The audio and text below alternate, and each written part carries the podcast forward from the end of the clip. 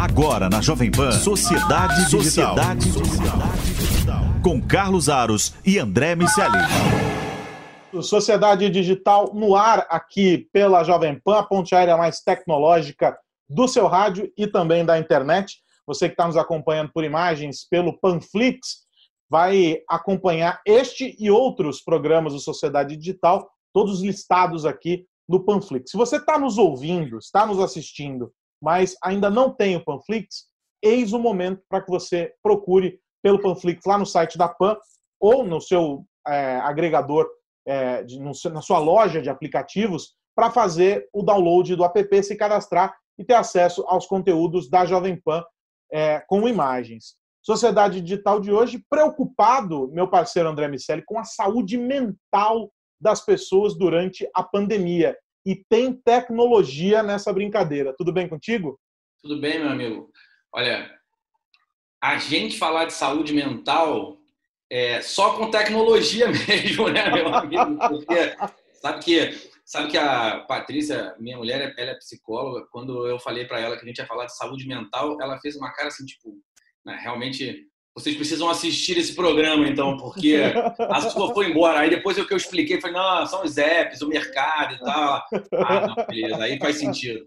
É, vamos explicar essa situação. Não é que nós vamos aqui falar sobre uh, os, as, as, os problemas não é, da mente que estão acometendo as pessoas nessa pandemia. A gente vai passar por eles, mas para chegar é, em como as plataformas têm sido ferramentas importantes para, nesse momento, garantir que as pessoas consigam cuidar da cabeça, não é? desde os aplicativos de meditação, teve uma explosão desses aplicativos. É, antes tinha uma onda no Spotify, né? a galera que fazia aquelas meditações guiadas é, em formato de podcast, no Deezer, Spotify e tudo mais.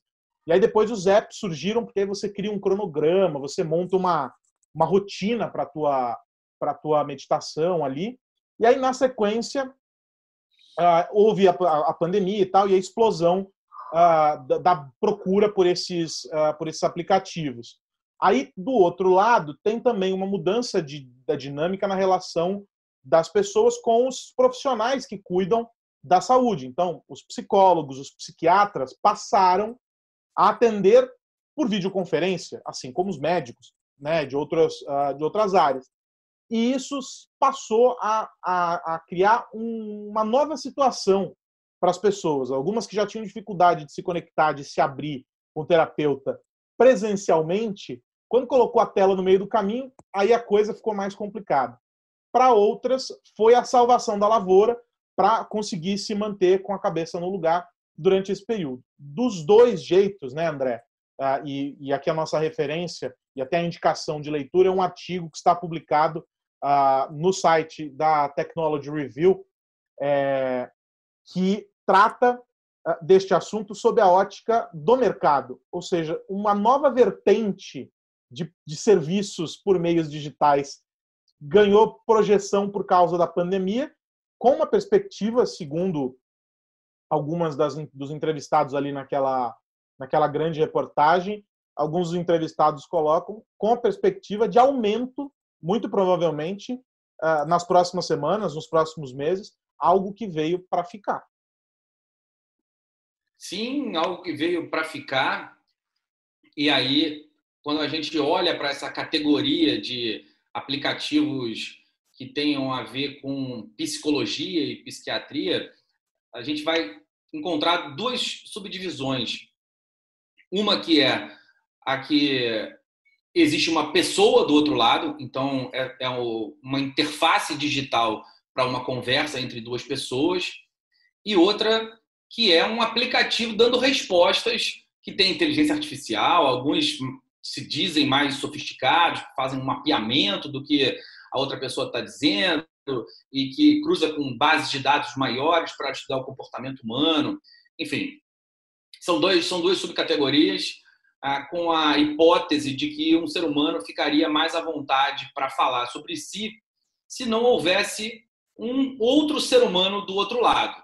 E aí, com essa interação homem-máquina, a máquina seria capaz de dar respostas eficientes, ou melhor, né, nesse processo de análise, fazer as perguntas mais eficientes, de maneira que o ser humano que estivesse ali é, buscando esse suporte pudesse é, resolver as suas questões de uma maneira mais eficiente do que com a interface com outra pessoa, porque existem é, os mecanismos cerebrais que até que a transferência esteja estabelecida com o psicólogo ou com o psiquiatra tem uma, um tempo de maturação que a hipótese é que não aconteça com os aplicativos. E aí é, fizeram um teste com esses dois grupos, com grupos atendidos com um psicólogo do outro lado e grupos atendidos é, por inteligência artificial. É, e a resposta, o resultado foi que o grupo atendido por inteligência artificial teve suas questões, segundo os relatos dessas próprias pessoas, ah, resolvidas primeiro, as pessoas resolveram suas angústias mais rapidamente do que com uma pessoa do outro lado.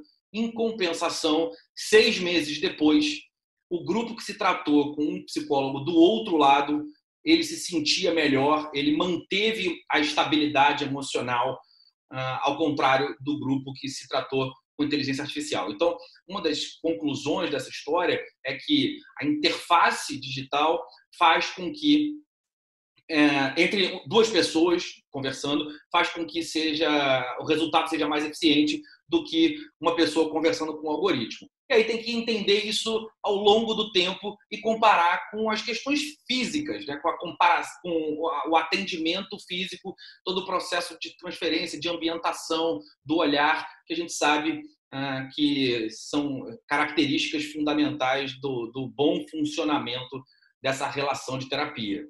Eu tenho, eu tenho, claro, sou um grande entusiasta, não é, da, da inclusão, da adoção uh, da inteligência artificial para uma série de finalidades. Uh, acho, acho que é um caminho uh, que tem que ser percorrido por todos os setores na medida em que isso trouxer benefícios.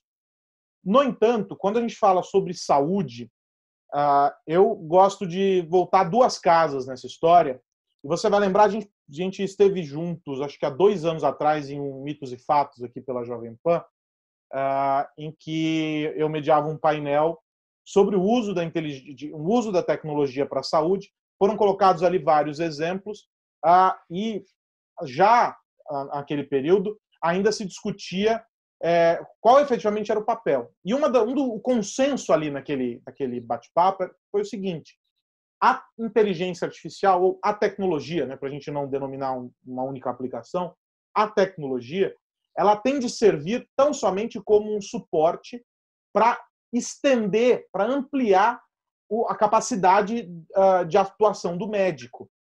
Ou seja, quando a gente considera a, a, a quando a gente considera o uso da inteligência artificial sendo a máquina a única interface com o paciente para fazer um atendimento como esse, nós estamos criando uma situação em que nós eliminamos a principal parte do processo, que é o profissional de saúde, que tem o, o olhar é, é, cuidadoso, que é capaz de, de, promover sinapses enquanto ser humano que a máquina não, não processa. Né? Ela, ou pelo menos demoraria muito tempo, que é o que você está dizendo, para estabelecer é, esse reconhecimento e criar ali um aprendizado sobre aquela pessoa com a qual ela está interagindo. Então, a gente tem um cenário em que de cara se elimina o profissional e coloca a máquina para interagir com as pessoas para algo que é tão delicado que é a mente humana. Se a própria, se a própria, a, a, se a própria busca da inteligência artificial desde lá atrás, aí vamos buscar Ada Lovelace e, e por aí vai, né? Na história da, da, da Revolução Digital, né, em 1800 e sei lá quanto, se a gente for buscar é, é, o que motivou o homem a, a, desenvolver essas máquinas, foi justamente a busca de algo que pudesse assemelhar, pudesse replicar aquilo que o ser humano é capaz de fazer. Nós não chegamos nesse ponto ainda.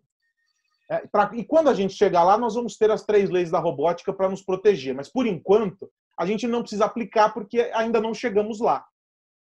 Em função disso, essas ferramentas elas têm que servir como suporte para os profissionais. E aí é plenamente justificável a reação dos entrevistados nessa reportagem ao dizer que uh, olha, há um desconforto aqui. Não, essa história está meio estranha. É mais ou menos você quando tem um problema com a loja uh, da qual comprou um determinado produto e precisa entrar em contato com o chat para resolver o problema.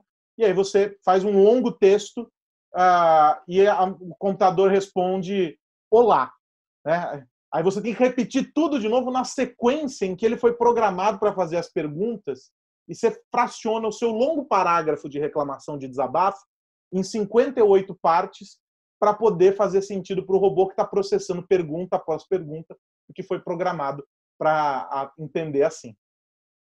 É, e tem uma, uma questão que eu imagino que já, já seja mais, já torne mais complexo o atendimento, ainda que mediado por tecnologia, mas com duas pessoas, o, profissional de saúde de um lado e o paciente do outro, é, que é a observação do não dito, a, postura, toda a linguagem não verbal que também é lida por um psicólogo, por um psiquiatra e certamente vai compor aquele conjunto de variáveis que ele vai levar em consideração na hora de criar os seus questionamentos, de provocar reflexões, a, a, a máquina não vai fazer.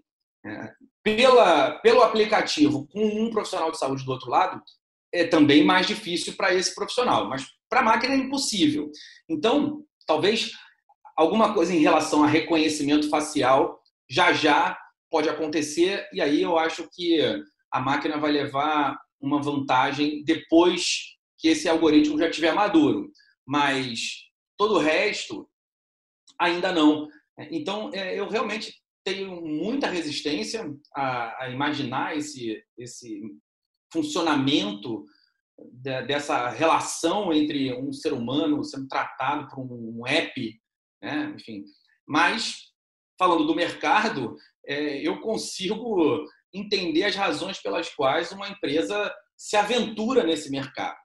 Quando a gente está olhando só o mercado de aplicativos de, de saúde mental, a gente já viu no ano passado um mercado de mais ou menos 600 milhões de dólares, com uma expectativa de crescimento em torno de 20 a 25% até 2027. Então, é um negócio que tende a ficar bilionário e se a pandemia continuar, se demorar muito para encontrar uma vacina e por aí vai, é, talvez sejamos todos usuários em alguma instância, porque é realmente muito difícil viver é, de forma prolongada levando em consideração o cenário atual. Então, a gente vai realmente lidar em algum momento com um aplicativo que vá gerenciar a nossa saúde. Né? A saúde mental, aí eu acho que ainda tem uma, uma longa estrada pela frente. Mas nessa história do gerenciamento da saúde, é, eu acho que, independentemente da duração da pandemia, seja, se, se nós chegarmos ao final dela agora na virada do semestre,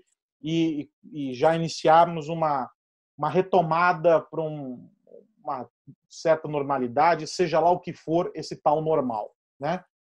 É, eu acho que, independentemente disso, vai haver um aumento uh, dessa frente, porque o coronavírus levantou uma preocupação que não havia sobre os riscos aos quais nós estamos expostos uma preocupação com limites que precisam ser é, definidos.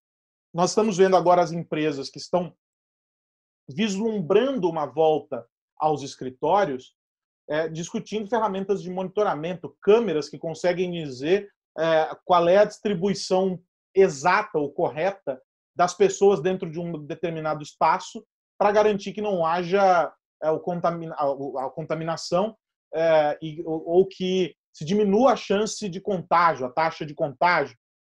Então, veja, existe aí um, um cenário é, em que, de uma maneira ou de outra, seja por meio de aplicativos que vão ajudar você a, de maneira é, proativa, é, cuidar mais da sua saúde, se monitorar, é, porque você fez essa escolha, ou seja, porque alguém fará essa escolha por você, dos dois lados vai haver um aumento da aplicação de, de ferramentas de tecnologia com foco em saúde e principalmente com foco em dados e análises em tempo real. Então, é, será que esse camarada está com febre e nós vamos ter a capacidade de as câmeras e outros instrumentos promoverem essa leitura e entregarem relatórios para o gestor dizendo, ó, fulano não parece muito bem, hein? tem um problema aqui. Ou, ó, fulano e Beltrano estão muito, conversando muito perto ali no cafezinho. Aí vem o Bedel lá é, para separar essa interação. Então, é óbvio que é um exagero isso aqui, mas em alguma medida esses sensores nós estamos vendo na China, e a China, de novo, não é o melhor exemplo, a gente sabe por todos os excessos que o Estado comete no controle da, da, da população, mas é, é pertinente o exemplo. A China colocou pulseiras, que grosseiramente é o que o Apple Watch já pode fazer, não é? para monitorarem os alunos e ao menor sinal de alteração, o professor vai ser avisado. E aquele aluno já vai ser retirado da sala. Então, veja, tem uma, um, uma perspectiva para esse setor que começa a abrir outras frentes. E aí a gente vai esbarrar uh, é, em proteção dos dados dessas pessoas. Quem, quem vai olhar essas informações? Onde esses dados vão ficar armazenados?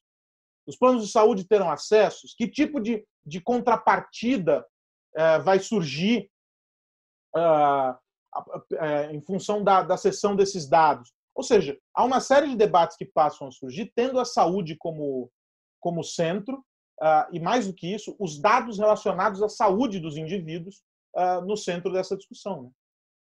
Aí você imagina uma questão de saúde mental, né? já que sabemos que de perto ninguém é normal, agora a proposta, seguindo essa, essa linha de raciocínio, é olhar quase que de dentro, porque os aplicativos vão, em tese, conseguir é, mapear as mentes, os pensamentos e conhecer as angústias, as paranoias e, e todos os pensamentos que muitas vezes nos apavoram, mas que a gente controla.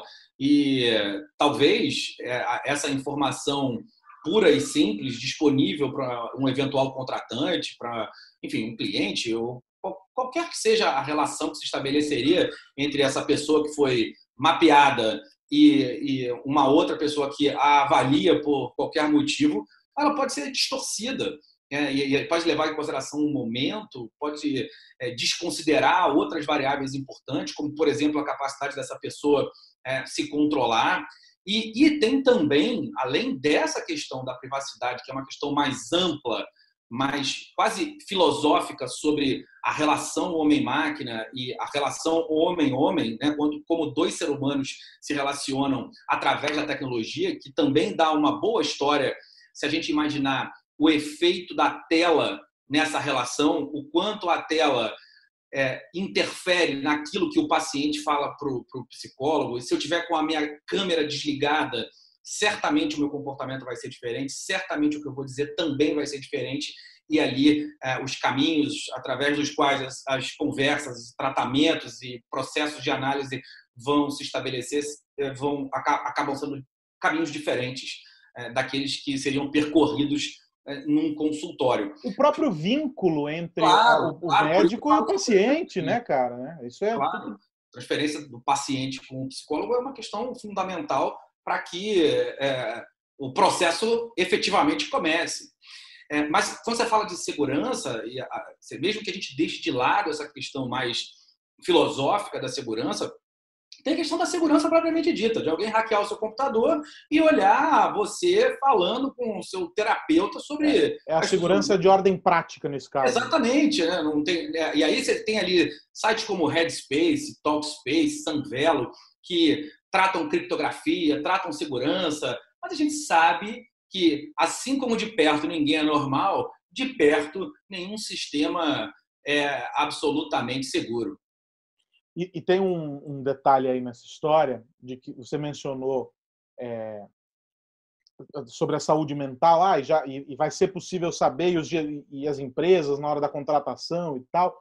Hoje isso já é possível por meio do cruzamento de dados que não diretamente é, estão vinculados às pessoas. Vou dar um exemplo. É uma startup brasileira, a Vidalink, que é, se auto-intitula uma WellTech. Então, o que, que eles fazem? Eles, é, deixam, eles pularam da história da saúde, ou seja, não são uma health tech, porque eles entendem que eles oferecem um serviço que, para além da saúde, garante também o bem-estar dos funcionários. Então, um clube de benefícios, vamos dizer assim. Eles têm uma rede de descontos com farmácias e, e, e por aí vai, E a compra, veja, do medicamento é feita por meio ou por intermédio dessa, dessa plataforma, que responde não diretamente ao o colaborador, ao funcionário que fez a compra do produto. Ela devolve um status para a empresa porque a empresa paga uma parte dos custos desse medicamento. Então, sei lá, o medicamento X, a empresa decide que ela vai pagar 50% para o funcionário. É a vantagem que a plataforma dá, além de um desconto também para esse produto na rede credenciada de farmácias. Legal. Eu perguntei para eles, eh, quando tive a oportunidade de uma conversa, eu disse assim: como é que vocês lidam com o report que vocês dão para as empresas? Porque o cara quer saber, sei lá, quantos por cento dos meus funcionários estão comprando remédios para ansiedade? Quantos têm pressão alta? Né? E aí você começa a estimar o potencial uh, de, de, afastamentos, né? de, de uso do, do, do seguro-saúde, enfim, tem uma série de questões que, de ordem prática que a empresa precisa ver. Não, a gente não entrega a resposta que eu ouvi, a gente não entrega os dados por passão. Os dados são anonimizados, a gente trabalha com o percentual, né, de quanto foi. Legal, é o percentual. Mas esse percentual, ele já diz algo sobre o comportamento dessas pessoas. E é justamente tirando pela média do comportamento geral é que se estabelecem diretrizes e que se faz uh, uh, direcionamentos. Você não customiza a experiência, evidentemente, mas você consegue entender para onde as coisas estão indo. Logo, você já entrou na cabeça das pessoas, você já sabe quantos estão tomando é, é, remédios para depressão prescritos por, por, por médico, por psiquiatras e por aí vai. Daí que, ah, sem que se usem recursos invasivos como os aplicativos ou como os sensores para monitoramento e tal, já é possível fazer isso. Né? Já há plataformas que, que ocupam esse papel na vida das pessoas. Eu acho que de tudo que a gente falou aqui, o menos nocivo é o aplicativo de meditação, horas. Uhum. O máximo que ele vai fazer é te obrigar a comprar créditos adicionais para continuar meditando uh, numa sessão uh, rock and roll de, de, de, meditação Mega Master Blaster avançada, né? É, então, sei lá, são limites que os próprios usuários, e aí, nesse caso, aquela história de que o mercado se autorregula, são os usuários, os consumidores desses, desses aplicativos é que vão definir que limites eles querem. O grande problema é que as pessoas não me parecem entender a palavrinha limite e a palavra proteção pessoal quando se trata de internet. As pessoas acham que é um mundo maravilhoso em que os unicórnios ficam saltitando de uma janela para outra do seu navegador. Né? É, não, e aí quando a gente extrapola esse pensamento para uma medicina preditiva, se a gente comparar com as manutenções preditivas que acontecem nos computadores, máquinas em geral, aonde softwares conseguem prever com um bom nível de precisão quando uma determinada máquina vai parar de funcionar ou quando um determinado componente dessa máquina vai parar de funcionar. Você imagina a análise preditiva em seres humanos e, de novo, como você falou, por mais que os dados estejam anonimizados, mas imagina uma empresa com 10 pessoas, sendo uma mulher, e aí o software coloca, analisa o comportamento de consumo dos, dos medicamentos e, e, por exemplo, descobre ou percebe que ela vai parar de tomar um anticoncepcional ou que ela parou de tomar um anticoncepcional. Pode-se presumir que em sei lá quantos meses ela tende a engravidar. Será que a empresa vai demitir essa pessoa antes para não ter que lidar com todas as questões de manutenção de uma, de uma mulher que está grávida ou que acabou de ter filho, que a gente sabe que é, existe uma discussão, e aí, independentemente do mérito é, e de quem está certo nessa história, é, é, um fato que isso pode acontecer. E aí a pergunta é: diante desse fato, é, isso é justo, sim ou não? É, a empresa pode fazer esse tipo de coisa? Como, como funciona a, a relação colaborador empresa diante dessa diante desse tipo de situação. Eu dei o exemplo da mulher grávida, mas poderia falar de uma de, de, de câncer numa pessoa, né? E, e, ali ele consegue através da análise preditiva é, é, determinar quem tem a maior probabilidade de infartar nos próximos seis meses, a empresa vai lá e demite essa pessoa e ponto. E que, e que é algo que quando a gente traz para uma realidade do, do, que está no dia a dia das pessoas, fica mais fácil ainda de entender esse exemplo que você deu, é, foi à farmácia por esses dias? Te pediram seu CPF? Vincularam uh, o teu nome, o teu CPF aos produtos que você é, recorrentemente compra? Dá uma olhada naquele papelzinho que eles te dão com os descontos. Repara se, como série histórica, sei lá, olha aquele papelzinho e pensa assim: o que eu comprei nas últimas três vezes que eu vim aqui? Você vai reparar que pelo menos um, dois, três produtos sugeridos ali como promoção são produtos que você compra com recorrência. E aí, se a gente leva isso para um outro patamar, aí nesse aspecto, usando o exemplo que você deu, não é da, da medicina preditiva, a gente tem a possibilidade de uh, quem se automedica, quem está comprando remédios, gerar um, um, histórico, o computador vai dizer assim, olha, esse remédio aqui gera uma predisposição para tal coisa. O fulano já está tomando um remédio, além desse aqui que ele tomava, esse outro, que trata tal sintoma dessa doença. Então eu acho que, olha, o cara está desenvolvendo um problema por causa do remédio que ele toma. Esse cruzamento ele é perfeito, porque no caminho inverso, os médicos hoje já têm sistemas que quando eles digitam o nome do medicamento, automaticamente o software indica para ele quais são as relações que não podem ser feitas. Os hospitais de ponta já usam isso na hora da prescrição, para não deixar, e aí esse é um uso muito bom da tecnologia, para não deixar que o médico cometa um erro de cruzar dois, prescrever dois remédios para um paciente que são remédios incompatíveis. E na mão inversa, você pode usar essa mesma inteligência para dizer, camarada, olha só, vamos deixar de oferecer esse benefício para você aqui, porque você está se auto uh, é, medicando, você está é, causando um mal para você mesmo. E aí isso pode acontecer. Agora, o que limita isso? Legislação, regulação e fiscalização.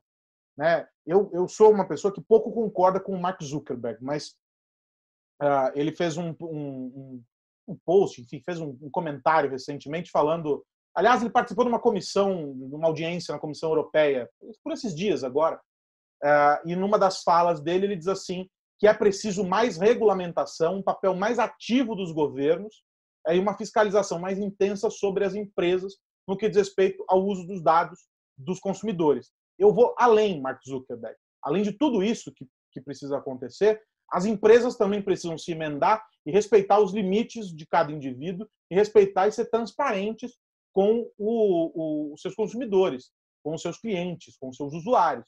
Então, é uma via de mão dupla nesse caso, mas só que a gente só vai chegar a um consenso sobre saúde e qualquer outro tema, mas no nosso caso em tela aqui é a saúde, quando esse papel for assumido de maneira clara também pelas empresas que hoje boa parte delas faz o que quer e a gente sabe que isso é verdade.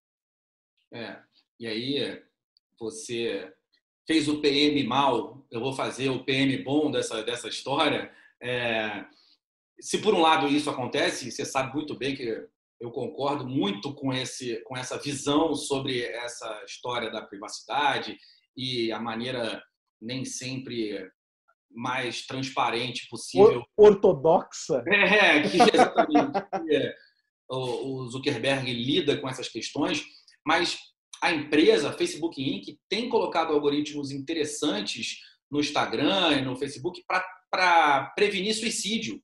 Nesse momento de, de tanta é, desesperança para algumas pessoas, de tanta angústia, de tantos problemas, é, os, os aplicativos juntarem pessoas que querem conversar, ou falar, calma aí, cara, não faz nada, dá uma lida nesse texto, apresentar, um, às vezes é um, um, um post, e tem alguém que gosta de você, você é importante para... Quando lembram essas coisas para uma pessoa que está desesperada ou sem esperança, ela isso pode ser determinante, pode ser a diferença entre viver ou morrer.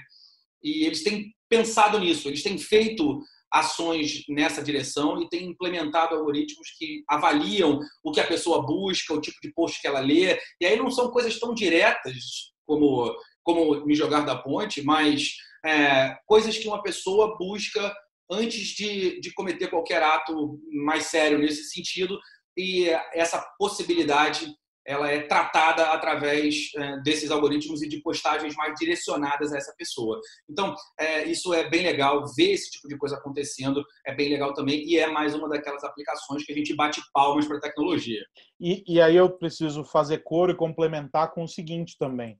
Para além disso, existe um trabalho das plataformas uh, de estimular as pessoas é, sobre o, um entendimento maior sobre o tempo qualitativo de uso dos, dos aplicativos, né? Um incentivo a desabilite notificações. Tem uma corrente aí que caminha nessa direção. É, ela é pequena, claro, porque se as plataformas incentivarem isso de maneira mais abrangente, elas vão incorrer no, no risco, naquela história do tiro no pé. Né? Elas não podem dizer, olha, não use o meu serviço porque eu te faço mal. Isso jamais. Mas elas estão tentando criar um processo educativo para que as pessoas entendam que, olha, tudo bem você se desconectar aos poucos. E essa, eu acho que é uma das grandes lições que a pandemia é, tem oferecido para as pessoas. É, algumas têm, eu tenho percebido, tenho visto relatos em redes sociais, enfim, com as pessoas com as quais eu converso, e tenho percebido que existe um entendimento de que, opa, peraí, será que não é hora de desligar um pouquinho? Uma, duas horas por dia? Meia hora que seja. Mas só o fato de você fugir dos estímulos, desabilita as notificações, coloca lá no não perturbe, é, sabe? É, é, cria um momento de descompressão. Esse, essa é uma corrente que tem sido super importante, uh, sobretudo nesse momento. A gente começou falando sobre saúde mental, né? Uh, e fear of missing out, né? O medo, o FOMO, né? O medo de que você está perdendo alguma coisa, já que tanta coisa acontece nas redes sociais. Então, é, é, são movimentos que usam a tecnologia para proteger as pessoas do uso incorreto da tecnologia. E isso, claro, é bacana, é super, é, super louvável. Veja que eu não estou dizendo para proteger as pessoas da tecnologia. tecnologia por si só não faz mal. É o que eu digo. É, você pode ter uma faca aqui na mão de um, ela vai servir para partir o pão ao meio e passar manteiga, e na mão do outro você vai esfaquear alguém. A ferramenta sozinha não fez nada, precisou de alguém para que a ação pudesse ser é, realizada, né? Que é a nossa a, nossa explicação constante de Black Mirror, quando a gente fala da série e todas aquelas, todas aquelas distopias que a série aborda, no fim das contas é uma série muito mais sobre humanos do que sobre a tecnologia. E no fim das contas a tecnologia pode sim ser um grande aliado para a saúde mental, desde que usada da forma correta. E aí essa parceria entre empresa, regulamentação que o Estado acaba fazendo e as pessoas, esse tipo de debate que a gente está fazendo aqui, é, isso, essa, esse tipo de ação é muito importante para que cada um possa fazer juízo daquilo que faz bem ou mal para você e, claro, eventualmente usar a tecnologia sim para minimizar os impactos que a vida traz em cada um de nós. Então, a grande dica do dia é o seguinte: terminando Sociedade Digital, pega o aplicativo de meditação desconecte-se do mundo por pelo menos alguns minutos. O menino vai ouvir uma musiquinha que já tá bom, né? É, sei lá, vai ouvir um B.B. King, um Eric Clapton, sabe? Alguma coisa que, que te dê um pouco de esperança de que o mundo vai ser melhor. É isso aí. Bom, e semana que vem tem mais Sociedade Digital, meu amigo. Sempre, sempre. Para variar, para variar, estouramos o tempo, mas tudo bem o papo estava bom, depois na edição a gente conserta. é isso aí, meu amigo. Um abraço para você e para todo mundo que nos ouve e vê. É isso. Semana que vem tem mais Sociedade Digital. Obrigado pela companhia até aqui. A gente espera você comentando aqui com a gente uh, os assuntos do programa, mandando mensagens sobre uh, os temas, com a tua opinião, enfim. Que, que, mais? Qual a tua visão sobre tudo isso que a gente falou aqui? É sempre legal ouvir uh, a, a posição de vocês a gente acaba, a gente lê os comentários lá no, no YouTube, a gente acompanha o que a turma está dizendo. Então, participem, é bem bacana vocês fazendo o programa junto com a gente. Semana que vem tem mais Sociedade Digital. Um grande abraço. Tchau! Agora na Jovem Pan, Sociedade Digital. Sociedade Digital. Com Carlos Aros e André Miceli.